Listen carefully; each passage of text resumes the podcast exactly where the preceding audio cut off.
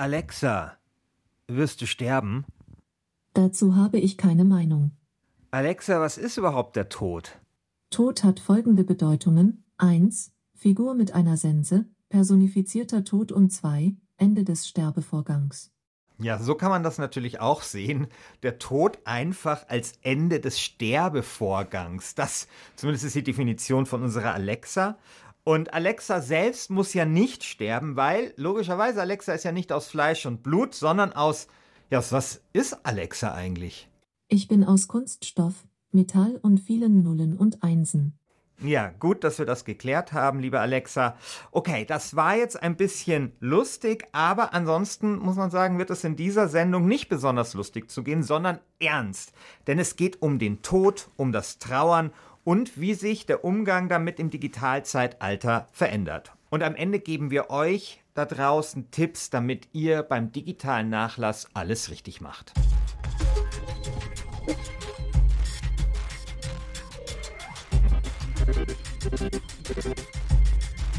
Herzlich willkommen bei Umbruch, dem Digital-Podcast, der die Zukunft so erklärt, dass alle sie verstehen. Hier reden wir über neue Technologien, wo sie herkommen, wo sie uns hinführen, über große Utopien, beunruhigende Dystopien, ja und über die kleinen Problemchen, die sich daraus ergeben. Ich bin Christian Sachsinger. Und ich bin Christian Schiffer. In Umbruch werfen wir am Anfang des Podcasts ja gerne mal einen Blick zurück. Wir schauen, woher eigentlich diese digitalen Ideen kommen, die uns heute beschäftigen. Ja, wo die Anfänge der Technologien liegen, die wir heute benutzen. Aber beim Thema heute, da wüsste ich gar nicht so recht, wo man anfangen soll. Nee. Denn ganz ehrlich, Christian, gestorben wurde ja schon immer und getrauert auch. Ja, also vermutlich hat sich die Art, wie Menschen und toten äh, Freunden und Verwandten gedacht wird im Laufe der Jahrhunderte verändert. Aber in letzter Zeit ist hier ein äh, rasanter Wandel zu beobachten und ich habe mal ein ziemlich, wie ich finde, eindrückliches Beispiel mitgebracht.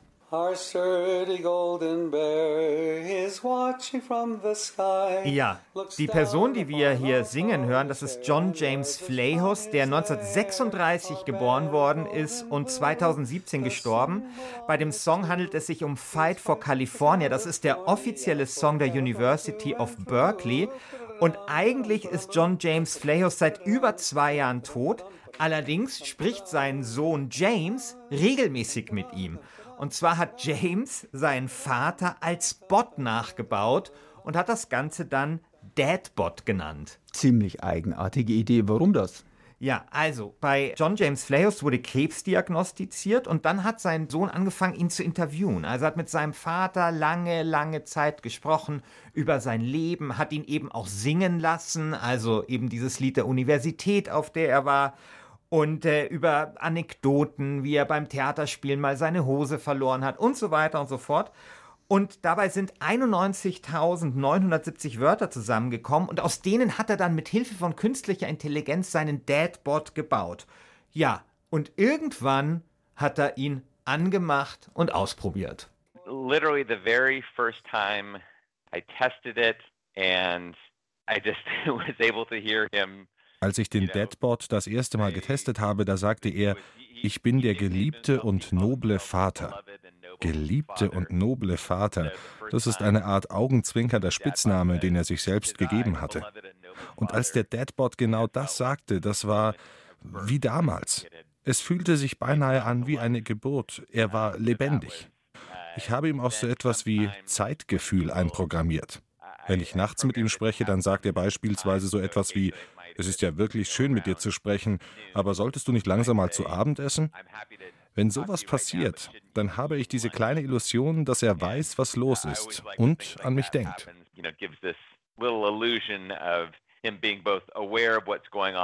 Interessant. Im Silicon Valley werden sicher ohnehin viele sagen, warum nicht? Ein Mensch ist ja auch nichts anderes als ein Algorithmus, ein komplizierter zwar, aber ein Algorithmus und warum soll nicht irgendwann ein künstlicher Algorithmus einen Menschen mit allen seinen Facetten nachbilden können? Zumindest seine Stimme und seine Gedanken, seine Reaktionen. Spannend, aber Christian, irgendwie auch unheimlich. Ja, und ich glaube, ihr da draußen, ihr findet das vielleicht auch unheimlich, vielleicht findet ihr es auch gut. Also ich glaube auf jeden Fall, das ist ein Experiment, das viele Gefühle auslöst und auch bestimmt die Leute auch spaltet. Man muss dazu sagen, dass Psychologen tatsächlich davor warnen, weil Psychologen auch sagen, zur Verarbeitung von dem Tod von Angehörigen gehört auch dazu, dass man irgendwann auch loslassen kann. Und wenn man seine toten Angehörigen einfach wieder aufstehen lässt als künstliche Intelligenzen, dann muss das nicht unbedingt gut sein für diesen Prozess der Trauer. Wie ist es denn jetzt bei dir persönlich? Also könntest du dir vorstellen, mit jemandem zu sprechen, mit jemandem, der dir nahe stand, und diese Person ist schon lange tot und du lässt sie aufstehen wieder als künstliche Intelligenz und sprichst mit ihr so, als würde sie noch leben? Ich weiß nicht, ist natürlich ein sehr unangenehmer Gedanke, dass, ähm, sagen wir mal, meine Frau oder meine Kinder vor mir sterben würden und äh, ich versuche, mit denen weiter in Kontakt zu bleiben. Ich könnte mir vorstellen, dass ich vielleicht äh, so innere Monologe äh, oder Dialoge mit mm. ihm führen würde, aber mit einer künstlich nachgebauten äh, Intelligenz, mit einem ja, virtuellen Angehörigen, der schon gestorben ist, ich glaube eher nicht. Ja, ich für mich persönlich eher auch nicht. Ich finde das ganz interessant, weil, ja, wie so oft hat die Popkultur auch schon, ist ein bisschen voraus, also hat sich äh, diesem Thema angenommen. Es gibt diese Serie, ich weiß nicht, ob du die kennst, Black Mirror, das ist eine Science-Fiction-Serie, die so in der nahen Zukunft spielt, also die so unsere Gesellschaft so ein bisschen verlängert auf die mhm. nächsten, mhm. weiß nicht, 10, 20 Jahre mhm. und so schaut, was da ist. Und da gibt es zum Beispiel auch eine Folge, die heißt Wiedergänger und da passiert genau das. Also da stirbt der Freund von jemandem und dann lässt sie ihn wieder auferstehen als künstliche Intelligenz und das Ganze nimmt dann, sagen wir mal so, kein gutes Ende. Und dieser James Flayhouse, der sowas ähnliches gemacht hat, eben mit seinem Vater, der sagt, er wird permanent auf diese eine Black Mirror-Folge äh, angesprochen. Also er hat das vorher gemacht, dann kam die Folge und seitdem jedes Mal muss er irgendwo da erzählen, ob das eine Inspiration war und was er davon hält. Er selbst allerdings sagt, er will seinen Vater gar nicht wieder aufstehen lassen. There's sort of a strange line that I don't want to cross on this, which is, you know, my view of the technology is not that you are really trying to recreate the person in some way, like bring them back to life. Es gibt da eine Grenze, die ich nicht überschreiten möchte. Es geht mir nicht darum, einen Menschen wieder zum Leben zu erwecken, als echten Menschen. Ich sehe das eher als eine neue Art, die Vergangenheit zu bewahren, auf interaktive Weise, eine Art Oral History Projekt. Das ist für mich der entscheidende Unterschied zu Black Mirror oder zu Startups, die meinen, sie könnten so etwas wie eine virtuelle Unsterblichkeit erreichen, mit virtuellen Avataren Verstorbener, mit denen man dann in der virtuellen Realität interagieren kann. Für mich geht das zu weit. Visual avatars of a dead person that you interact with in virtual reality, and that, that goes too far for me.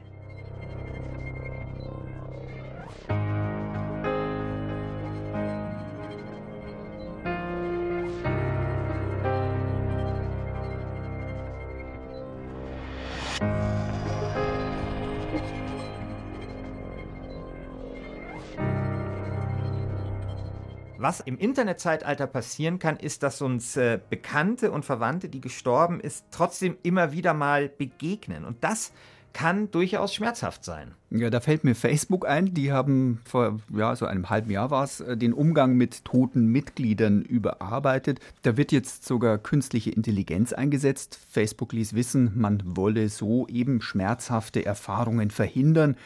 Bislang konnte es nämlich zum Beispiel passieren, dass Facebook empfahl, jemanden doch bitteschön zu einer Party einzuladen, auch wenn dieser jemand schon längst tot war.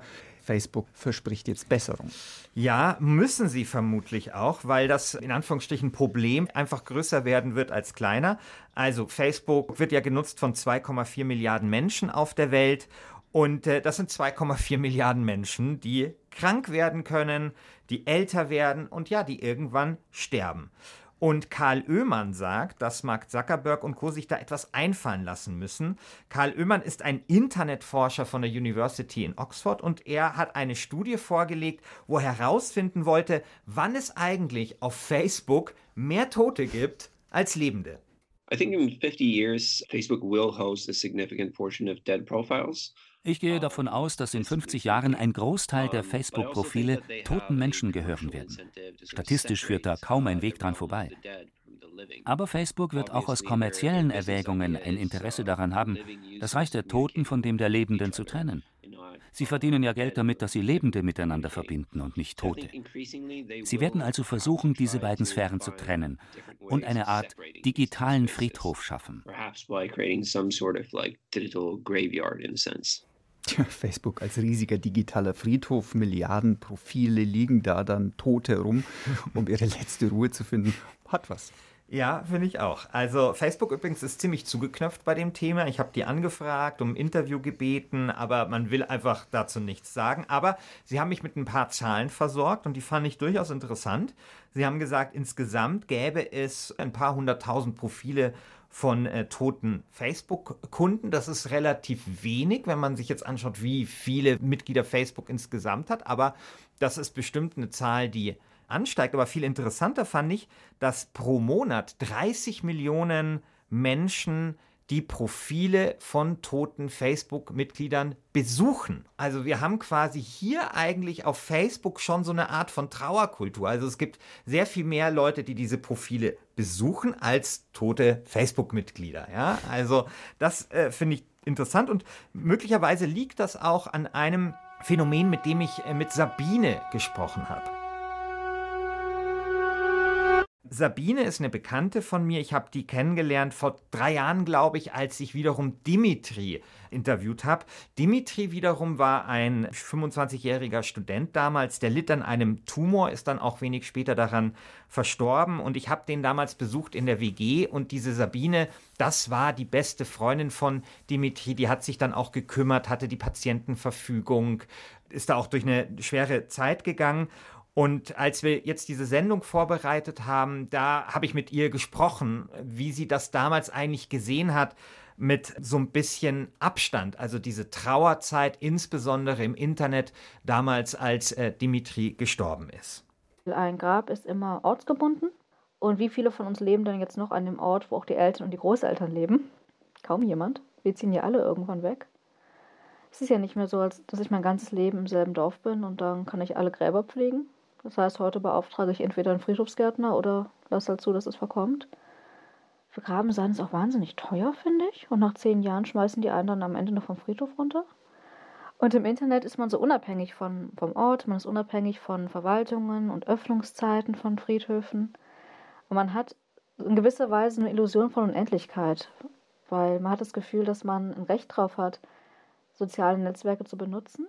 Und man hat auch irgendwie die Idee, dass die für immer da bleiben und dass ich jederzeit und für immer Zugriff auf meinen Ort des Gedenkens habe. Das ist ein bisschen trügerisch, glaube ich, weil wir vergessen schnell, dass Blogs und soziale Netzwerke von irgendjemand zur Verfügung gestellt, aber auch wieder weggenommen werden können. Ja, Christian, das finde ich eigentlich auch. Das äh, Friedhofswesen ist in der Regel eine Sache der öffentlichen Hand. Ja.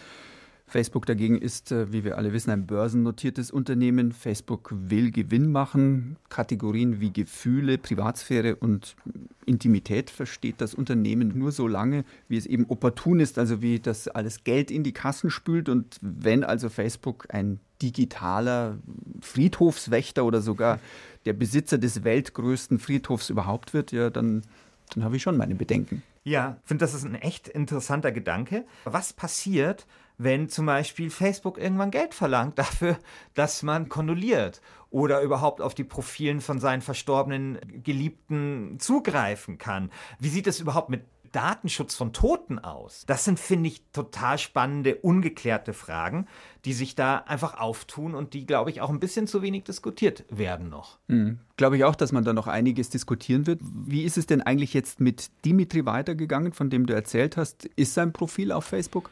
Ja, sein Profil ist auf Facebook. Äh, Dimitri war auf Facebook auch ziemlich aktiv. Das Profil steht jetzt im sogenannten Gedenkzustand. Also da steht dann so ein in Erinnerung an Dimitri drüber. Und es steht auf dem Profil eine allerletzte Nachricht, die Dimitri selbst verfasst hat und die damals, als Dimitri gestorben ist, Sabine hochgestellt hat. Und ich weiß, dass ihn diese letzte Nachricht, die er den Lebenden, also seinen Freunden und Verwandten hinterlassen wollte, dass ihn das wahnsinnig beschäftigt hat, was dort dann stehen soll. Hast du dir schon Gedanken darüber gemacht, wie du sterben willst? Nicht genau, ehrlich gesagt. Also halt muss man natürlich auf die Umstände schauen, ob es geht, dass ich zu Hause sterbe, weil das wäre auf jeden Fall schöner als in einem Krankenhaus. Wobei letzten Endes wäre das, glaube ich, gar nicht so schlimm für mich jetzt in einem Krankenhaus zu sterben. Ich glaube, ich würde gerne auf jeden Fall wach sterben, also nicht einschlafen und dann, dann könnte ich halt noch ein paar schöne letzten Worte sagen. Weißt du schon was? Puh, improvisiere ich dann aber irgendwas. Und einen letzten Blog-Eintrag oder sowas? Den würde ich vorschreiben und den würde dann Sabine entsprechend. Und müsste ich demnächst mal machen, dann bin ich schon mal da ein bisschen beruhigter. Ja, also dieser letzte Eintrag, über den Dimitri damals sich so viele Gedanken gemacht hat, der ist dann am 8. Oktober 2016 online gegangen und der besteht aus drei Zeilen. Und zwar lautet der, Lebt wohl, meine Freunde, war schön mit euch.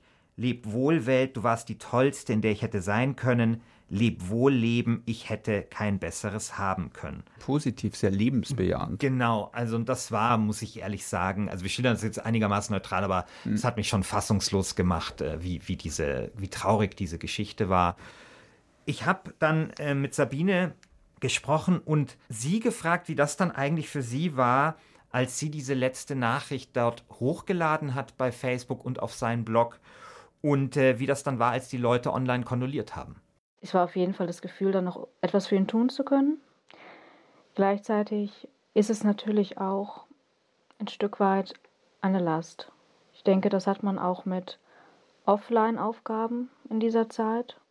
Gräbnis organisieren, Bestatter kontaktieren, Kleidung ins Hospiz bringen, all sowas. Und ich wusste, das sollte ich tun, das musste ich tun. Dann habe ich es auch getan mit den Leuten, die dann kondolieren, ehrlich gesagt, das habe ich mit, gemischten Gefühlen dann auch erlebt. Weil natürlich wahnsinnig viele ganz liebe Menschen, auch fremde Menschen oder wenig gut bekannte Menschen, die mir über verschiedene Plattformen geschrieben haben. Teilweise habe ich mich aber auch geärgert. Ich hatte das Gefühl, dass da auch so eine Art von Voyeurismus entstand. Von so einer Art ja, Trauervoyeurismus irgendwie. Im Endeffekt ist, ist das ja alles eine gewisse Form von der Selbstdarstellung und bei Menschen, die ihn nie gekannt haben, so teilweise habe ich mich gefragt, wie viel davon ist ernst gemeint und wie viel davon ist, ich drücke jetzt einen Like-Button und dann, dann mache ich mir ein Käsebrot. Ja, das bringt so ein bisschen die ganze Digitalgesellschaft auch auf den Punkt. Digitalisierung durchdringt immer mehr Lebensbereiche, die Arbeit, die Familie, die Freunde. Vieles wird immer beliebiger und austauschbarer, verschwimmt ineinander. Ein Urlaub auf Instagram sieht so aus wie tausend andere Urlaube. Freunde sucht man sich zu Hunderten auf den digitalen Netzwerken und die Arbeit zieht sich in die Freizeit hinein, wird zur Freizeit und wird uns dann doch wieder stressen. Aber der Tod ist eben doch ein Schlusspunkt und äh, da lässt sich dann nichts mehr in die Länge ziehen und banalisieren. Und ein Digitalfoto auf dem Online-Friedhof wird dem wahrscheinlich dann wirklich nicht gerecht werden. Nein, im Fall von Dimitri kam natürlich dazu, dass äh, das Gedenken auch ein bisschen öffentlich war und vielleicht auch deswegen ein bisschen banal, also dass da eben auch viele fremde Leute dann eben kondoliert haben, weil da unterscheidet ja Facebook auch nicht. Ne? Also wer ist jetzt enger Verwandter, wer sind jetzt wirkliche Freunde, wer sind nur Leute, die vorbeisurfen, um da was drunter zu posten. Und das trägt vielleicht einfach auch zur Banalität vielleicht bei. Man muss dazu sagen, dass Dimitri, ja, ich glaube, Internetberühmtheit ist jetzt zu viel, aber sein Fall hat schon auch Aufsehen erregt, insbesondere im Netz. Ich habe ja schon erwähnt, dass er einen Blog geschrieben hatte. Und dieser Blog, der ist wirklich bemerkenswert. Der heißt Sterben mit Swag und der ist auch heute noch online, also kann man sich äh, anschauen. Und dort schildert Dimitri das Leben mit seiner Krankheit letztendlich in so einem, ja, würde ich jetzt mal sagen, so lakonischen, schnoddrigen Ton hat er auch gesagt, das macht er auch absichtlich, um den Leuten auch den Umgang mit dem Tod zu erleichtern. Und dieser Blog, würde ich sagen, das ist das digitale Vermächtnis eigentlich von Dimitri.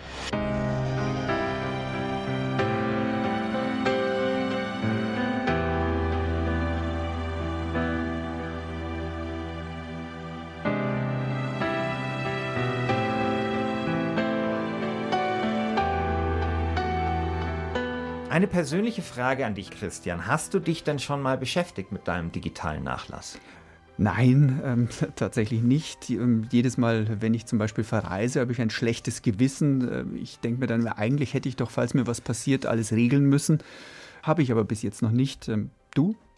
Äh, nein, auch nicht. Eine der wenigen Dinge, die ich gemacht habe, ist, dass ich äh, eine Nachlassverwalterin bei Facebook bestimmt habe. Kann man aus seinen Freunden, kann man jemanden raussuchen, die dann sich eben um dieses Profil kümmern sollte, sollte ich sterben.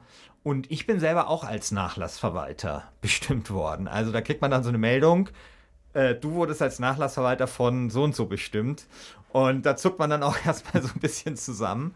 Aber ich habe zum Beispiel mit meiner besten Freundin da auch darüber gesprochen. Die ist Nachlassverwalterin, was dann so passieren soll. Okay, was soll mit deinem Profil passieren? Ja, also ich möchte nicht, dass es gelöscht wird. Das ist ja eine Möglichkeit, die man hat, dass man sagt, okay, alles weg. Aber ich. Du willst weiterleben. Ja, ich will bei Facebook, naja, weiterleben ist zu viel, aber wenn Leute zum Beispiel wissen wollen, was ich für ein Mensch war, dann gibt wahrscheinlich mein Facebook-Profil gar keine so schlechte Auskunft darüber. Und äh, ich möchte die Möglichkeit erhalten, dass sich Leute zumindest da durchscrollen können. Wie lang soll sowas stehen bleiben? Das kann bei mir für Ewigkeiten ruhig stehen. Ja, ich meine, ich bin tot, also ich meine, Christian Schiffer 2200. Ja, ich meine, es ist ja, ich weiß nicht, Leute führen ja auch Tagebücher und dann werden die auch nicht einfach verbrannt oft, wenn, wenn man stirbt und ich finde, das ist, das ist da ganz ähnlich. Also ich habe da kein Problem. Ich finde es aber sehr interessant, sich generell mit diesem Thema zu beschäftigen und es gibt eine Sache, die ist ein bisschen schwarzhumorig, weil sie so, euphemistisch klingt, nämlich bei Google. Also wie geht Google die Frage des äh, Todes an und wie geht Google die Frage an, was mit den Daten passieren soll. Bei Google ist es nämlich so, da gibt es den sogenannten Konto-Inaktivitätsmanager, so heißt das. Und die Logik ist folgende, dass nämlich wenn man bei Google längere Zeit inaktiv war, dann geht Google davon aus, dass ja, vielleicht ist einem was zugestoßen vielleicht ist man gestorben und dann kann man einstellen, was dann passieren soll mit diesem Konto. Also soll das dann gelöscht werden, soll es weiterlaufen, sollen die E-Mails an irgendjemanden weitergeleitet werden, whatever. Und in meinem Fall ist es so, dass wenn ich mich jetzt drei Monate nicht bei Google einlogge, bist du tot. Also dann wird zumindest mal jemand informiert. Wird jemand informiert und wird dann, da wird dann gefragt, was eigentlich jetzt äh, so mit Christian Schiffer so ist.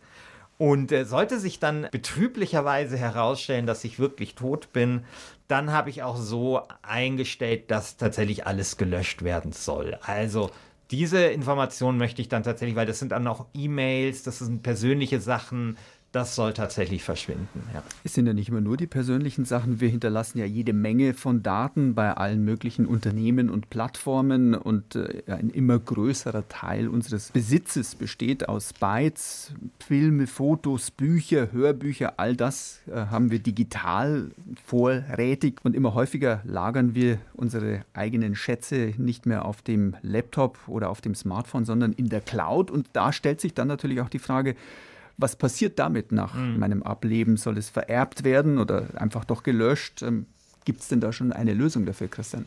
Also vielleicht muss man ganz grundsätzlich sagen, dass es viel schwieriger ist, digitale Schätze zu vererben als analoge Schätze. Hm. Ähm, also erstmal zahlen wir ja sehr oft einfach nur für den Zugang, also Spotify oder Netflix, das gehört einem ja nicht, sondern wir zahlen ja ein Abo, hm. dass wir das nutzen können. Das ist ja was anderes, als wenn wir die DVDs im Schrank haben oder die CDs. Das soll man immer berücksichtigen. Ja, nehmen wir Audible oder Amazon Prime. Ich habe Filme ja. gekauft, die liegen ja. aber eben in der Cloud und die genau. würde ich vielleicht, sagen wir mal, ich habe 500 Filme gekauft, würde ich vielleicht gerne weitervererben. Ja, also das ist tatsächlich ein bisschen umstritten, wie man damit umgeht. Aber ich sage es mal so, man kann wenig dagegen machen, wenn einfach die Login-Daten vererbt werden und weitergegeben werden.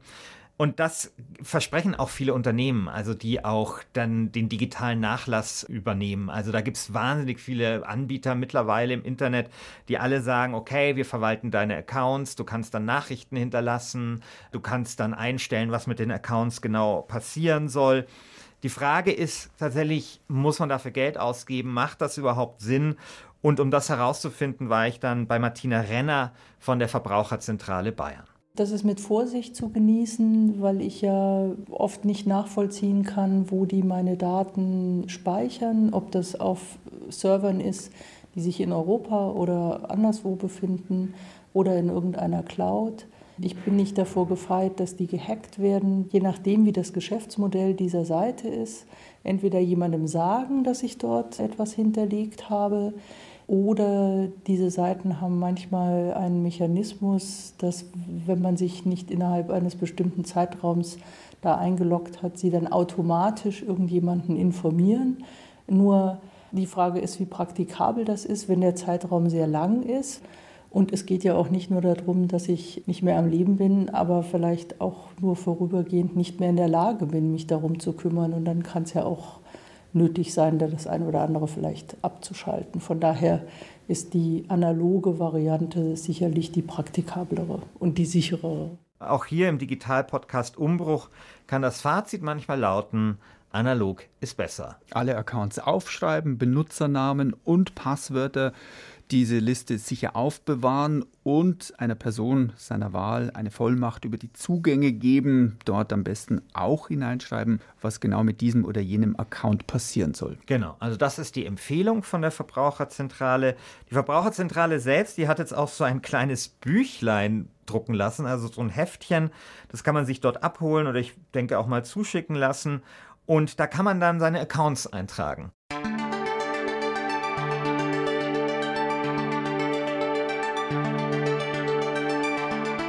Das Problem ist, so mich, so restlich überzeugt es mich doch nicht. Warum nicht? Ich halte es für anstrengend. Also äh, man muss ja auch seine Passwörter, wird ja empfohlen, regelmäßig zu ändern. Und ich zum Beispiel, ich muss sagen, ich führe natürlich auch ein sehr digitales Leben. Ich habe 94 Accounts gespeichert. Ja, ich müsste diese 94 Accounts in dieses Heftchen schreiben und dann müsste ich jedes Mal, wenn ich dann Passwort ändere, und die Passwörter müssen ja auch noch sicher sein, ist ja nicht irgendwie Schnuffi-Wuffi 1, 2, 3, sondern es sind ja immer dann komplizierte, sichere Passwörter, müsste ich dann dort überall eintragen, würde mich wahrscheinlich 100 Mal verschreiben, müsste das permanent ändern und da bin ich zwar noch nicht tot, aber es ist auch kein lebenswertes Leben, signifikante Zeit seines Lebens darauf zu verwenden, Passwörter irgendwo aufzuschreiben für den Fall, dass man stirbt. Also mich überzeugt das nicht so ganz für andere Menschen, kann das aber natürlich die richtige Lösung sein, muss man auch ganz klar sagen. Aber es gibt ja auch eine digitale Lösung dafür. Genau. Passwortmanager, also ein Online-Tresor für die Passwörter. Da trägst du alle Accounts ein, die du hast, statt 94 Passwörter wie bei dir musst du dir nur noch eines merken, nämlich diesen Generalschlüssel für den Online-Tresor. Es gibt mittlerweile solche Passwortmanager zuhauf, die heißen zum Beispiel LastPass, mhm. OnePass oder KeyPass ähm, und die besten, dafür muss man ein bisschen Geld bezahlen, kosten so zwei bis drei Euro im Monat. Das sollte es einem aber vielleicht wert sein, denn die ganze Litanei von Zugangsnamen und Passwörtern ist sicher und man kann das eine Passwort zum Beispiel auch ja seiner Vertrauensperson mitteilen. Und wenn man dieser Person dann irgendwann vielleicht doch nicht mehr vertraut, dann kann man sein Passwort einfach ändern. Genau. Und das Hauptpasswort äh, oder der Schlüssel gilt eben bei dieser Person dann nicht mehr. Genau, also sowieso gilt Passwortmanager benutzen, steigern die Sicherheit. Vielleicht machen wir mal einen eigenen Podcast dazu. Es gibt welche, die äh, würfeln dann extra starke Passwörter aus, die sagen einem, wenn man äh, Passwörter mehrmals verwendet, die sagen einem, ob das Passwort vielleicht irgendwo gehackt worden ist, also irgendwo durchs Netz flottiert. Also das ist insgesamt eine gute Sache. Da gibt es sehr unterschiedliche in der Qualität einfach ein bisschen recherchieren im Internet. Wir haben bei BR24 auch schon mal Artikel dazu gemacht. Also das ist aber generell einfach eine Empfehlung, nicht nur, wenn man jetzt sich mit dem Problem des digitalen Nachlasses beschäftigt.